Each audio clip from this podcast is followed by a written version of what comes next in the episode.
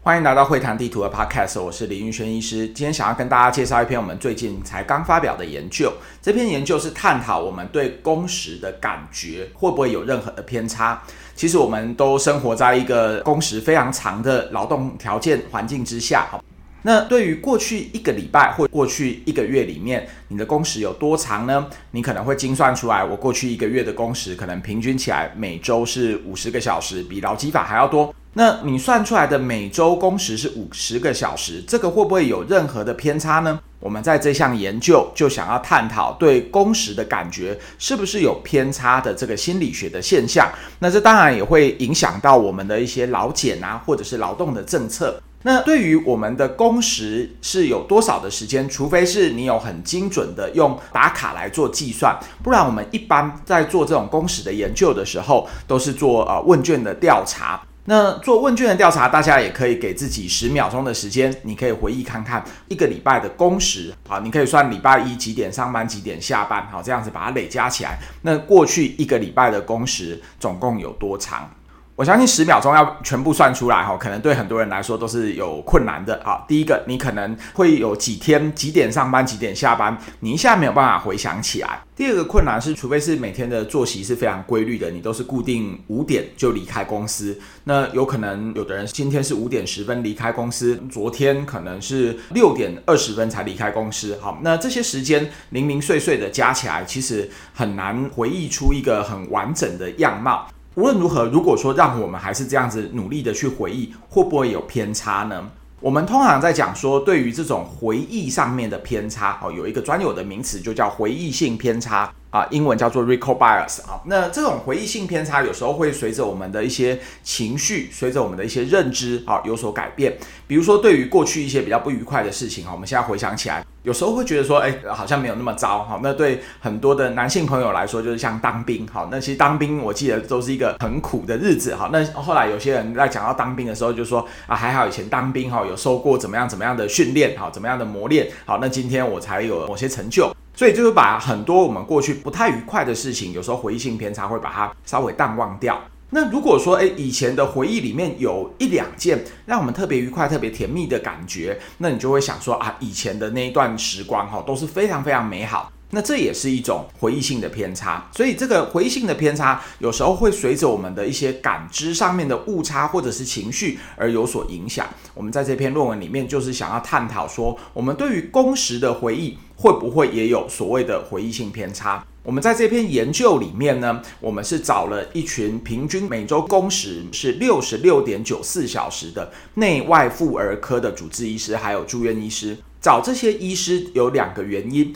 第一个原因是医师通常工时是比一般人还要长很多的。像我们知道说，劳基法可能规定一个礼拜的工时不超过四十个小时。那我刚刚提到的，我们的研究对象医师的平均工时就是六十六点九四小时了。第二是，呃，医师通常他们有所谓的一些值班，所以对于那个工时上面的回忆，其实挑战会更大，哈，很适合作为挑战我们要啊做这种 recall bias 回忆性偏差的研究。那除此之外，医师的这些值班哈，让那个工时上面会非常的不规律。好，那有的医师他的值班是今天晚上他要值班，那隔天呢，大概要到中午十二点好才能够补休，才能够下班。他很多的那个科技业或者是三班制的那种护理人员啊，或者是有些劳工朋友们，其实是蛮不一样的。在这个研究里面，要知道一个人的回忆性偏差，你总要有一个啊作为标准的记录啊。那这个标准的记录呢，则是采用我们自己开发的一款全自动记录工时的行医记录器的 App。好，那这个行医记录器的 App 其实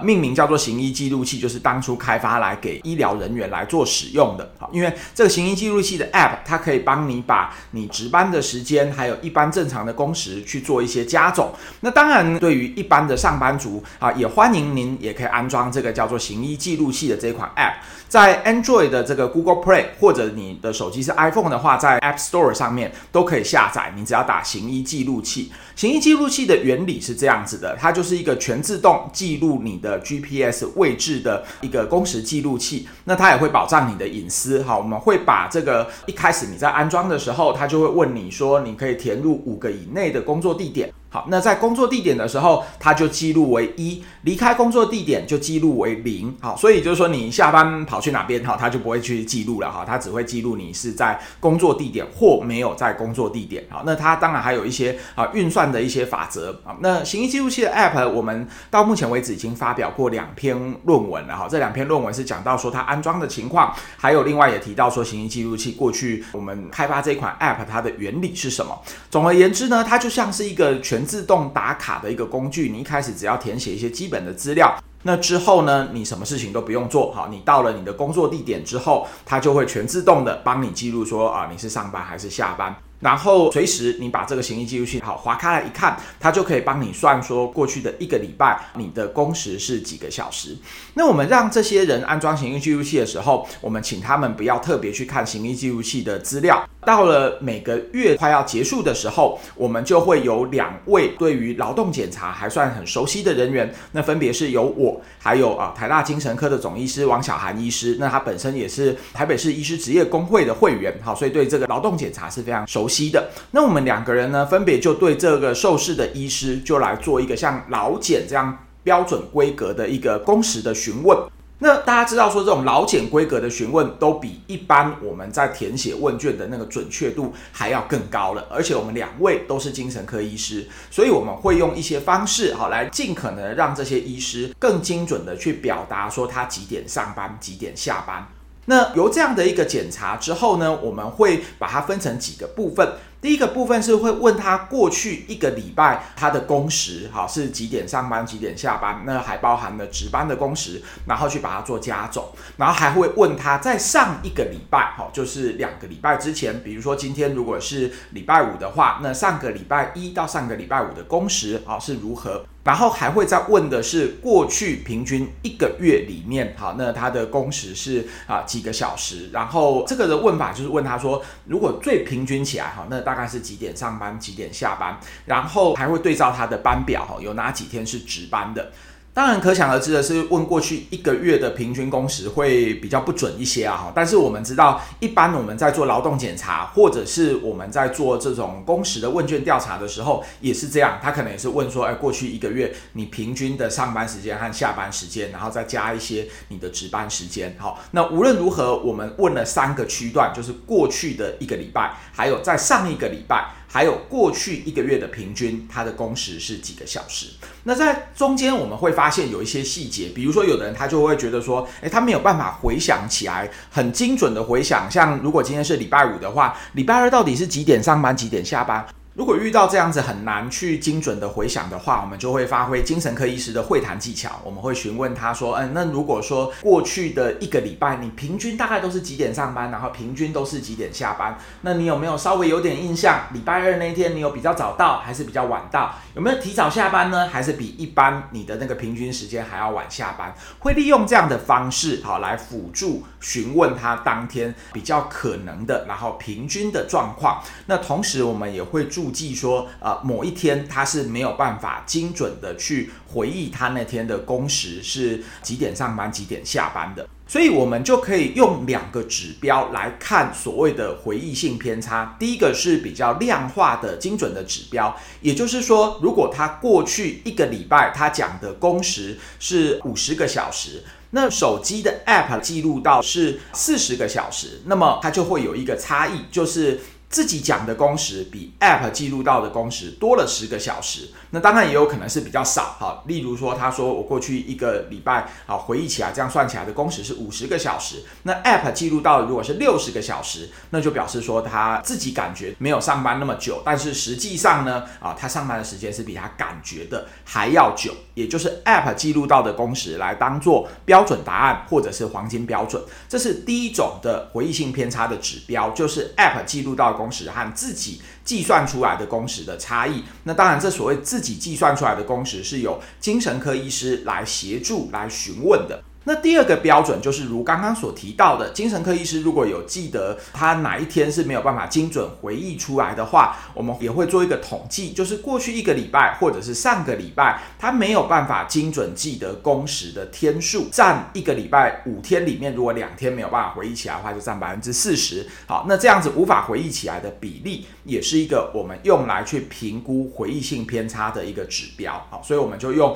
那个工时的差距，还有没有办法精准回忆出来的天数的比例，好，来来计算。所以如果大家可以看到我们论文的图表的话，我们就呈现了一个这个研究的样貌。好，这个研究其实动用了很多蛮有趣的科技还有设计。第一个是用我们的手机的 App，它是一个你安装之后，只要填写一些基本资料，还有填写你的上班地点，它就可以全自动的去计算你工时的一个记录器。第二是这样的工时记录会每天每天都会有一个工时的记录，那当然也可以每个礼拜每个礼拜把它做加总。那我们是由老检这样子专业的人员，也就是我和王小涵医师，我们也是精神科医师，去询问过去的一个礼拜、上个礼拜以及过去一个月的平均工时，然后把这个字数的工时，还有 App 记录到的工时拿来做一个比对。我们的目的是希望说能够比对出来自己感觉到的工时，还有实际上面 App 记录到的工时，可能差距会有多大。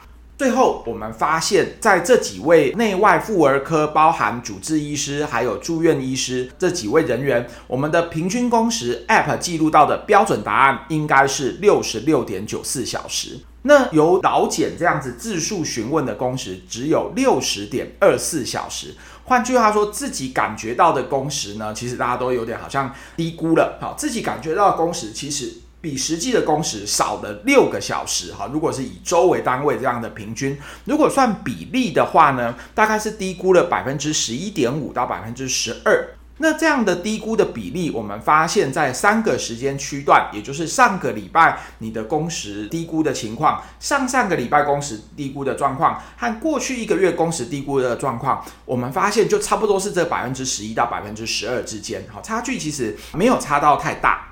换句话说，这样的工时的低估好像还算是蛮稳定的，而且我们还发现一个蛮有趣的事实，就是一个人他是怎么样会去低估他的工时呢？我们在这些受试者里面，我们每个人都连续去测量他两个月，也就是这个月有经过劳检，不是就算了，我们下一个月还会跟他做一个一模一样的事情，用来去判断说他对于那个工时回忆的稳定度，好，是不是足够的。那我们发现说，这个稳定度确实是足够的哈，两次得到的答案在同一个人身上差不多，然后每个人这样平均起来看起来也是差不多。到底是什么原因会影响到他对于这种工时的回忆性偏差？他会去低估他的工时呢？我们发现，对于工时越长的医师，也就是过去的一个礼拜，如果你的工时是比平常还要更长的话，你对于这种自我感觉良好的低估的效应就会越加的显著。所以我们发现，工时越长的医师，在过去一个礼拜内的工时低估的程度，好，两者会成一个线性的负相关。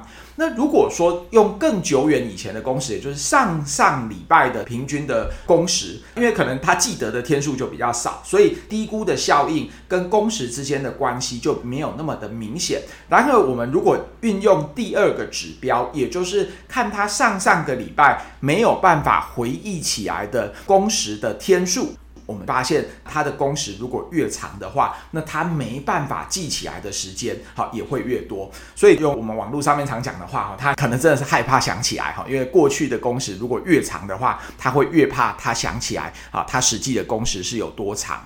所以我们发现这两个指标都有它的用途的。好，对于过去的一个礼拜，让我们可能比较记忆犹新的一个礼拜，那我们发现它的回忆性偏差是反映在对于工时的低估。如果说你的工时越长的话，你的回忆性偏差，你对工时的低估会越明显。而在两个礼拜之前，对于上上个礼拜啊，你对工时的低估是反映在比较没有办法精准的记起来，好，所以工时越长的人越没有办法记起来说啊，他精准的哪几天有上班，哪几天有下班。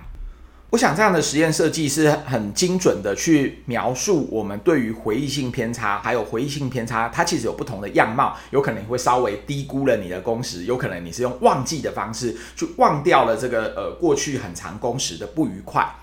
我们也可以回想一下自己的生活经验。如果你在呃你的事业上面已经是事业小有所成的，比如说你如果已经是主治医师了，然后你回想以前啊当住院医师那个工时很长的时间，那不知道对于更久以前的工时的回忆，是不是也有一些回忆性的偏差呢？像对我而言，我回想以前当实习医师、住院医师那个工时很长的那些时间，坦白说，现在就会觉得说啊，以前那些啊工时很长不算是什么。那对于以前那个很长的工时，现在回忆起来会觉得那不算是什么。一个很重要的原因就是回忆性偏差，让我们去美化了以前那个工时非常长的状况。我们借由这个研究，也是想要去证实对于工时的回忆性偏差。接着可能会有些朋友们会很好奇，就是对于工时产生这种很正向的回忆性偏差，究竟是什么样的一个心理学的原理呢？我们在这篇论文的讨论里面，哈，大概有点出了三个还算蛮重要的原因。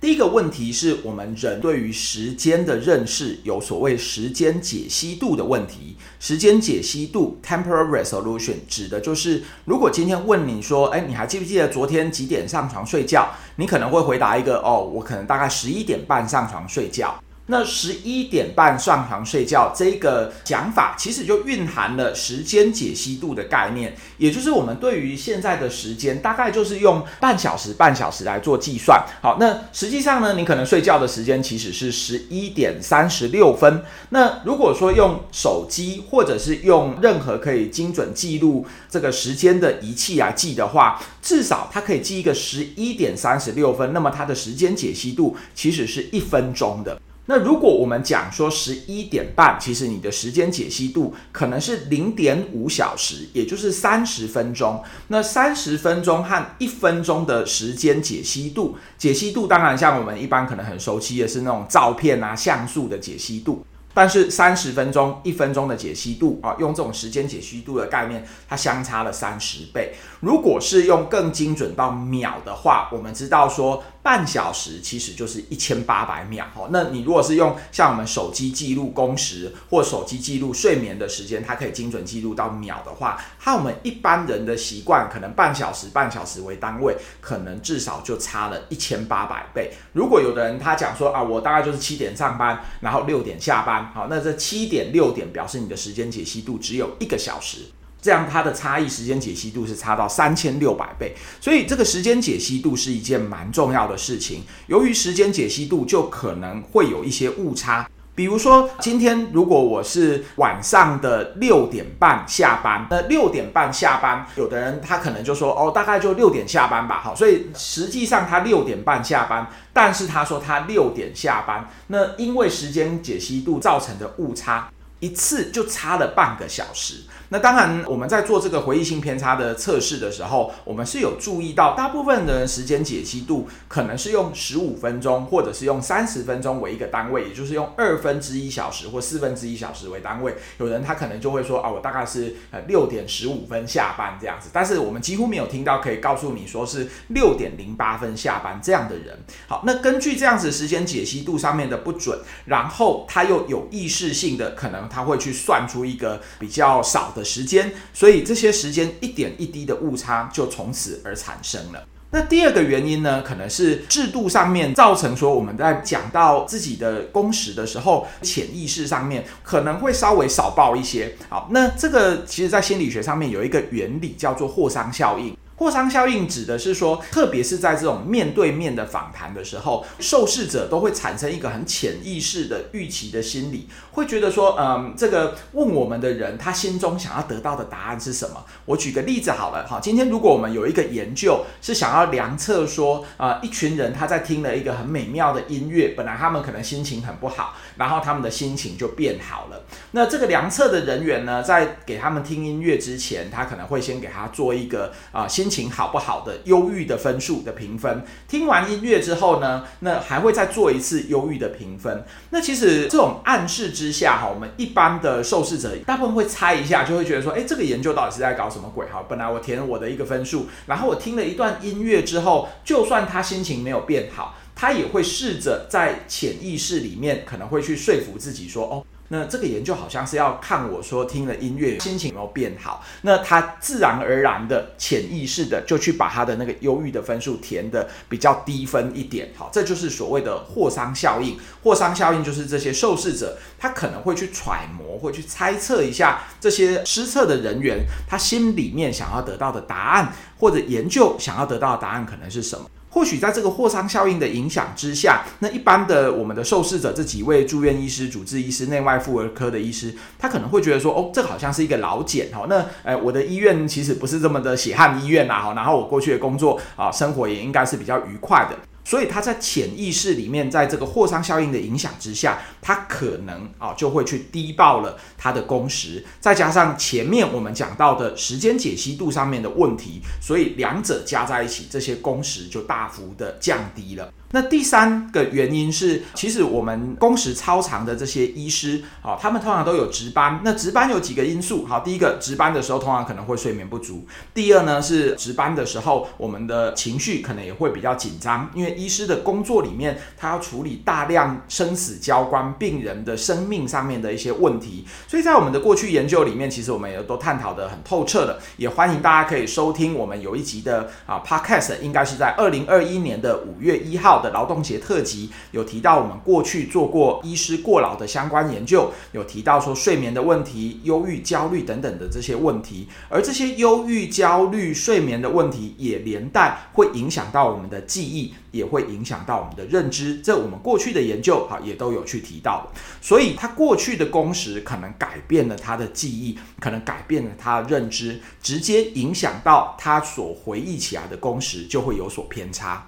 以上大概是我们对于这个心理学机制上面的一些解释。好，那我想在这里面也想跟大家提出三个在这篇研究里面它方法学的独特之处。在提到方法学的独特之处之前，也想跟大家介绍一下，我们这篇论文是发表在医学网络研究期刊，也就是 Journal of Medical Internet Research。其实我过去也发表过非常多篇论文在这个 Journal Medical Internet Research。那有些则是发表在它的子期刊，好，它有一个子期刊是 Mobile Health，就是这种行动装置的特别的研究。那这个 Journal of Medical Internet Research 大概是一个 Impact Factor 五分多一点点的这个期刊，那是它的主刊。那我们这次发表的是发表在它的主刊，那它有其他的子期刊，其中我刚刚提到的 Mobile Health 子期刊是它排名第二名的子期刊，大概 Impact Factor 也有个四点五分上下这样子。蛮有趣的是，我过去当然也有几篇是上它的这个主刊，就是 Journal of Medical Internet Research。那大部分我如果是做这种手机城市的研究，都会会被他安排发表在他的子期刊上面。那这一篇论文是我第一篇，就是用手机程式来记录，但是没有被分到他的子期刊，就发表在他的主期刊。那我想是因为可能我们这篇研究在方法学上面有三点独特之处，所以也想跟大家介绍这个三点独特之处。第一个就是我们如果回想一下，对于工时，我们过去是怎么来做研究的。我想要举一个历史的事件，就是美国他们在二零零三年的时候，对医护人员他们的工时就开始有所限制。那他们就定出了一个规定，比如说当时的受训中的住院医师，可能每周工时不得超过八十小时。那八十小时其实也很还是很长啦，是我们台湾劳基法的两倍。然后连续工时不得超过三十小时，七天又要有一天有休息。那他们在做了这个工时的规范宣布之后呢，隔年呢，他们就决定说要做一个调查，就看说这个工时规范发布之后的一年，那到底有多少医院有做啊这样的遵守？那呃，我记得那个研究最后是发表在美国医学会期刊，就是 JAMA 非常顶尖的期刊。然而我们去看那个 JAMA 的记录哈，其实它发表的时候已经是二零一六年了，也就是这个研究其实必须可能要耗时一两年左右，而且是国家重要的政策，国家重要的工时调查，其实也是非常旷日费时。的，我们也可想而知，像如果今天你的公司好有要被接受劳检，那这个劳检其实是要做非常久，更何况是你要统计一家公司的人，好，那他们平均的工时是多长？好，这个其实也是更旷日费时的一一个询问。那更何况是中间还可能会有一些啊错误，还有偏差。我们在这个研究里面，我们还做了一个记录，就是懂得劳检的精神科医师在问这些受试者的时候，平均问一个人需要几分钟。我们两位都是非常有老茧经验的人哈，他的平均的访谈的时间必须要九点七分钟。所以我们在研究方法的第一个特点，就是用 App 来记录工时。不只是比自己感觉记录工时还要更加的精准，它还更有效率的可以记录工时。因为就如我刚刚所说的，你要问回忆过去的一段时间的工时，可能要花九点七分钟来做计算。但是如果今天你有一个手机程式可以全自动帮你记录的话，你只要把手机拿出来，不用九点七分钟的时间，你就可以知道过去一段时间你的工时是有多长了。所以我觉得这是提升劳检效率的一个很重要的方法。学。除此之外啊，我们刚刚有提到的时间解析度的问题，用手机来记录工时，比老检记录到的工时时间解析度还要更好。我们在这篇论文里面也回顾了过去像一些类似研究回忆性偏差的这种工时的研究。那我们发现说，像他们的这种工时的研究啊，有的是当然叫他们自己去填写说工时是几个小时。那我们发现大部分的这种问卷都是说，哎，请问你过去一个礼拜的工时是啊四十五小时到六十小时之间，还是六十小时到八十小时之间，八十小时以上或四十小时以下，好，就是用这种区段式、区段式的询问，那我们可以知道它的那个时间解析度又更差了。它的时间解析度可能是以十五个小时为一个单位，那我们如果用 App 记录的话，它是以秒为单位，好，所以我们在做这种劳检的时候，其实没有很讲求这个时间解析度，但是你如果站在这种时间小偷、好薪水小偷的概念来说，其实这个时间其实必须要。每分每秒的去计较的。如果说每分每秒都差一点，差一点，就和这个研究一样啊，你每天记得你的工时少一点，少一点，那聚沙成塔。其实你觉得你过去一个礼拜工时只有六十个小时，实际上呢，你的工时是六十六个小时。如果要斤斤计较的话，诶，那真的还差了六个小时的工资。第三个方法学的独特之处是，我想用 App，它还有一个好处是可以计算集体的工时。常常有人会跟我抱怨说，我们公司哦很辛苦很累，好，然后能不能帮他做一个工时的调查研究？好，我常常会反问两个问题。第一个问题是，哎，你可不可以告诉我说，你过去一个礼拜工时是几个小时？有的人回答得出来，有的人回答不出来。好，但是如果问第二个问题，几乎是没有人可以回答出来的。就是，请问一下，那你可以算说，你上个礼拜你的工时平均是五十个小时。好，那请问你们整个部门的工时平均大概是几个小时？哇，那这个可能要一个一个去做这样的调查。那有的人说不定他还不愿意配合嘞。好，那我们因为老检是这个法律上面的规范，我们在做研究的时候很常遇到这样的状况。有人担心说，哎，我的研究的。资料会不会外泄啊，或者是会遭到报复啊？好，这个研究的结果如果发表出来，我的主管会不会就被拔关了？会不会完蛋了？那如果说用 App 来记录工时，就会减少了很多心理因素上面的影响，如刚刚所提到的，会不会因此而少报工时的这种祸伤效应？不管是潜意识的，或者是在意识层面的。除此之外，用 App 来记录工时，还是一个很持平，可以让人家安心去知道说啊，记录群体工时的方法。我们的行医记录器还有一个特色哈，就是啊，我们有一个公开的 Facebook 的社团，就是打行医记录器就可以找到。我们可以在隐私很好的状况之下，可以做一个集体工时的每周的即时劳检。好，也就是过去一个礼拜某某医院，或过去一个礼拜全台湾的某某科医师。过去一个礼拜，全台湾的护理师、主治医师、住院医师集体的工时的比较，如果用 App 这种数位化的科技来做计算的话，可以很迅速、很有效率的去算出一个集体的工时。所以，我想这也是一个方法学上面的独特之处。以上介绍了我们这个研究对于工时回忆性偏差的心理学的机制，也介绍了方法学的独特之处。那在最后也想要感谢在这一份研究里面与我们合作非常密切的啊台北市医师职业工会。好，那因为呃我们的受试的对象很多都是我们工会的会员和伙伴，那我们台北市的医师职业工会也给予我们非常多的协助。那另外这篇文章其实呃就两个作者哈，我是呃第二作者和通讯作者。那第一作者是台大医院精神科的。总医师啊王小涵医师。好，那呃王医师也非常荣幸的，就是在这篇论文发表之前啊，那我们把这个研究的成果投稿到二零二一年年底的台湾精神医学会。那我们这篇研究的结果也得到了啊台湾精神医学会六十周年年会的优良学术海报奖。好，所以也算一开始就有得到非常多的一些肯定。我想最后讲一下自己做这个研究的感想哈。一开始我在做医师过劳啊，或者是工时超长的研究，从二零零七年自己在当实习医师的时候开始做到目前为止，这篇应该是我的第十三篇或第十四篇论文了。那一开始，当时台湾医疗环境里面的劳动认识还没有那么的先进，好，所以我们就很努力的做了这些研究。那隔了十几年之后呢，我们在做这个研究都已经有成立这种工会，哈，在此还是要跟大家宣传一下，工会的工是工人的工，哈，他们是讲求啊劳工劳动权益的一个工会，哈。到了现在，我们在做研究都有工会，好，这样的一个组织来帮忙，也有越来越多具有劳动意识的医疗人员加入工会。那在此，我觉得还是希望说能够呼吁。有时候我觉得现在台湾目前的状况，虽然啊劳动意识有越来越好，然后我们的啊劳资的协商也有越来越进步，但是我觉得还可以再多一个啊更好的风气，就是说我们来做这些工会哈，讲求劳工权益以及做劳资双方协商的这些朋友们，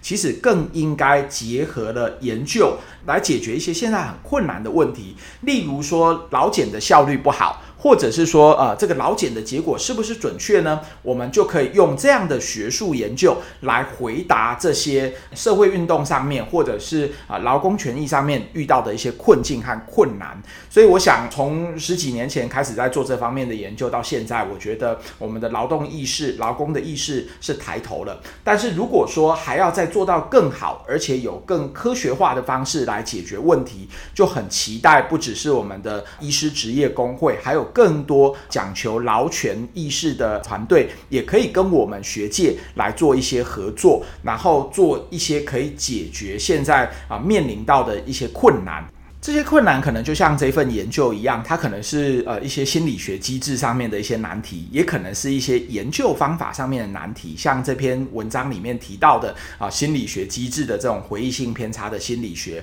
或者是记录工时的这个方法学，这一则 podcast 里面也都跟大家做一些介绍。所以期待我们能够跟任何的劳工团体，或者是跟更多的劳资双方啊，我们都非常欢迎有更多的一些合作。